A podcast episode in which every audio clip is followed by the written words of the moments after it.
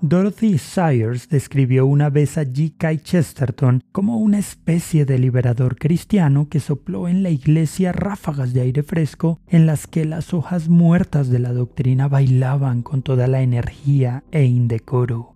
El comentario de Sayers se acerca mucho al captar el papel que C.S. Lewis desempeñó desde la muerte de Chesterton en 1936.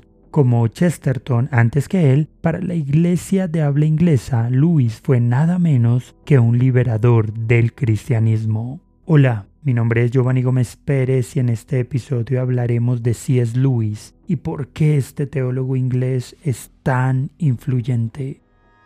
Bienvenido a Byte, Biblia, ideas, teología y experiencias.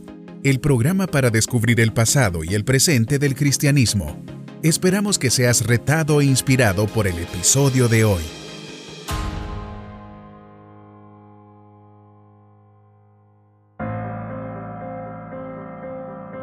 Para 1942, C.S. Lewis ya era un autor de bestsellers. En 1947 fue anunciado como uno de los portavoces más influyentes del cristianismo en el mundo de habla inglesa por la revista Time, que incluyó una fotografía suya en su portada.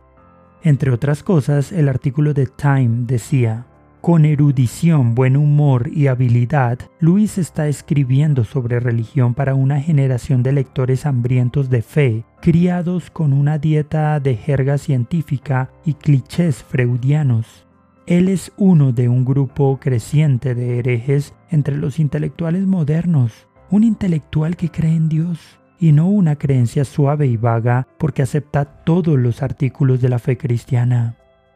El artículo atribuía gran parte del notable éxito de Luis a su talento para poner verdades pasadas de moda en un idioma moderno y ofrecer una presentación estrictamente poco ortodoxa de la ortodoxia estricta. Tres años antes de Time Literary Supplement ya había sugerido algo similar el señor Luis tiene un poder bastante singular para hacer que la teología sea atractiva, emocionante y casi podría decirse una búsqueda escandalosamente fascinante. Pero Luis, como Chesterton, hizo bailar las hojas muertas de la doctrina de una manera que iba en contra de la convención social y académica. En general, se aceptaba que la orientación religiosa de una persona debía seguir siendo un asunto privado, la determinación de Luis de hacer pública su fe cristiana con el objetivo de alcanzar a otros fue simplemente inaceptable y para muchos francamente indecente. Su trabajo en teología y apologética que atrajo a un vasto público fuera de la universidad desafió el protocolo académico, lo que trajo tensión sobre sí mismo y sobre la opinión pública. A pesar de esta tensión, Luis decidió ir en contra de las convenciones sociales y académicas de la época debido a su comprensión del mandato del Evangelio, el valor eterno de cada alma humana y el estado espiritual de la sociedad británica. Luis estaba muy consciente de que el mandato bíblico de evangelizar tenía implicaciones particulares para su propia vida y carrera había recibido la mejor educación que podía ofrecer el sistema universitario británico. Ocupó un puesto académico en posiblemente la universidad inglesa más prestigiosa de su época. Era muy hábil en el arte del debate y poseía dotes literarias inusuales. Como cristiano sabía que tenía órdenes de poner estos recursos al servicio de Cristo y su iglesia.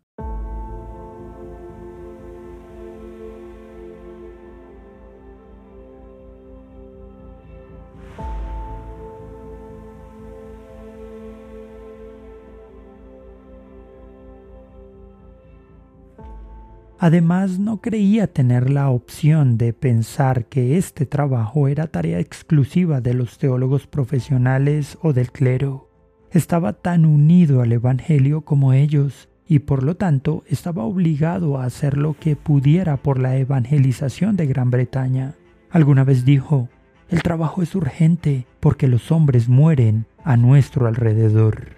Gran parte del sentido de urgencia de Luis se debía al estado espiritual de Gran Bretaña.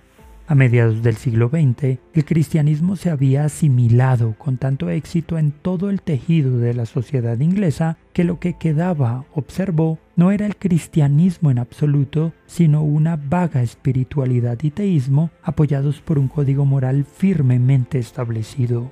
Esta situación tenía sus raíces en las fuerzas anticlericales y antiteístas del siglo XIX, que tendían a reducir la fe cristiana a lo que Luis describió como mera religión, moral teñida de emoción, lo que un hombre hace con su soledad o la religión de todos los hombres buenos. En consecuencia, los alumnos del sistema escolar no estaban aprendiendo ni el contenido ni los argumentos centrales del cristianismo. A la generación más joven nunca se le dijo lo que decían los cristianos y nunca escuchó ningún argumento en defensa de ello. La razón del agnosticismo o la indiferencia prevaleciente entre los de la generación de Luis no era por lo tanto tanto una antipatía hacia el cristianismo como una falta de instrucción. Si este fuera el caso, entonces había motivos para esperar que se pudiera eliminar la ignorancia y la incredulidad de los estudiantes, así como de la gente en general. Para lograr esto, sugirió Luis, debemos comenzar por definir claramente qué es la fe cristiana, es decir, la fe predicada por los apóstoles, atestiguada por los mártires, incorporada en los credos y expuesta por los padres, y luego dar una exposición y defensa razonable. Agregó que si bien cada uno de nosotros tiene muchas opiniones que creemos que son verdaderas y consistentes con el cristianismo, no es asunto del apologista defenderlas. Al respecto afirmó, estamos defendiendo el cristianismo, no mi religión. Cuando mencionamos nuestras opiniones personales siempre debemos dejar muy clara la diferencia entre ellas y la fe misma. Con estos puntos en mente, el trabajo de Luis, como él lo entendía, era claro. Primero tuvo que derribar los prejuicios intelectuales de la gente contra el cristianismo. Esto significó mostrarles las falacias en sus objeciones a la creencia de tal manera que la fe en el cristianismo fuera intelectualmente plausible. En segundo lugar, tenía que preparar la mente y la imaginación de las personas para recibir la visión cristiana. Luis estaba completamente comprometido con el uso de su posición académica y su formación para fomentar un clima intelectual e imaginativo favorable al cristianismo. Al respecto dijo, si el clima intelectual es tal que cuando un hombre llega a la crisis en la que debe aceptar o rechazar a Cristo, su razón e imaginación no están del lado equivocado, entonces su conflicto se librará bajo condiciones favorables. Aquellos que ayudan a producir y difundir este clima, por lo tanto, están haciendo un trabajo útil y sin embargo no es un asunto tan importante después de todo. Su parte es modesta y siempre es posible que nada, nada en absoluto pueda resultar. Eso no significa que debamos dejar de usar las herramientas.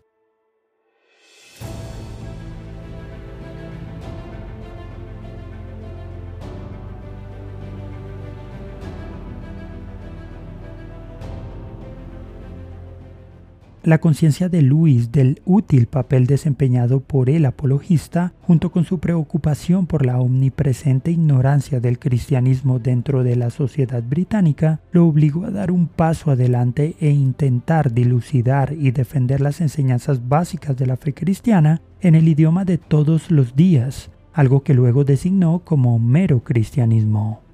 Las declaraciones de Luis sobre el propósito del Club Socrático de la Universidad de Oxford del que fue presidente desde 1942 hasta 1954, arrojan luz adicional sobre su participación en el emprendimiento apologético. Siguiendo esta idea dijo, en cualquier comunidad bastante grande y parlanchina como una universidad, Siempre existe el peligro de que los que piensan igual graviten juntos en camarillas donde en lo sucesivo solo encontrarán oposición en la forma castrada del rumor de que los de fuera dicen así y así. Los ausentes son fácilmente refutados, el dogmatismo complaciente prospera y las diferencias de opinión se amargan con la hostilidad del grupo.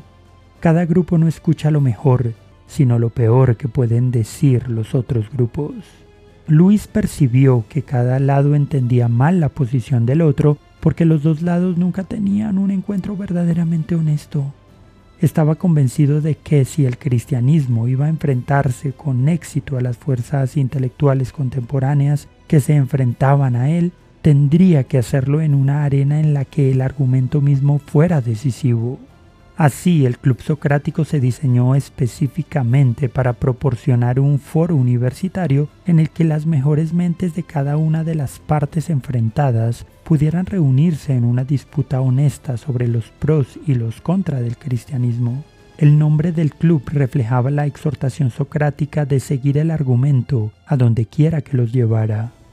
Luis imaginó la reunión socrática como un escenario donde cristianos y no cristianos podrían disputar las afirmaciones del cristianismo, donde los diversos prejuicios intelectuales contra la fe en Cristo podrían desafiarse adecuadamente y donde podría demostrarse la integridad del sistema de creencias del cristiano. En consecuencia, se invitó a oradores no cristianos que eran especialistas en sus campos de estudio a venir y hablar. Sin embargo, Luis no limitó el papel de la apologética al ámbito académico. Una presentación y defensa completa de lo que creen los cristianos debe intentar abrir no solo un espacio intelectual favorable a la verdad cristiana, sino también un espacio imaginativo. Si el encuentro de una persona con Cristo se va a librar en condiciones amistosas, tanto la razón como la imaginación deben ponerse del lado del cristianismo. Luis hizo esto sumamente bien en su ficción ya sea que estuviera explicando la anatomía de la tentación por medio de un demonio escribiéndole a otro, explorando la naturaleza de la separación entre el cielo y el infierno, haciendo que un autobús lleno de habitantes del infierno hiciera un viaje de un día al cielo, o exponiendo la cosmovisión cristiana a través de una aventura interplanetaria que nos lleva de Marte a Venus y de regreso a la Tierra, Luis combinó la reflexión teológica con una imaginación poética para atraer a sus lectores al interior de la narrativa cristiana.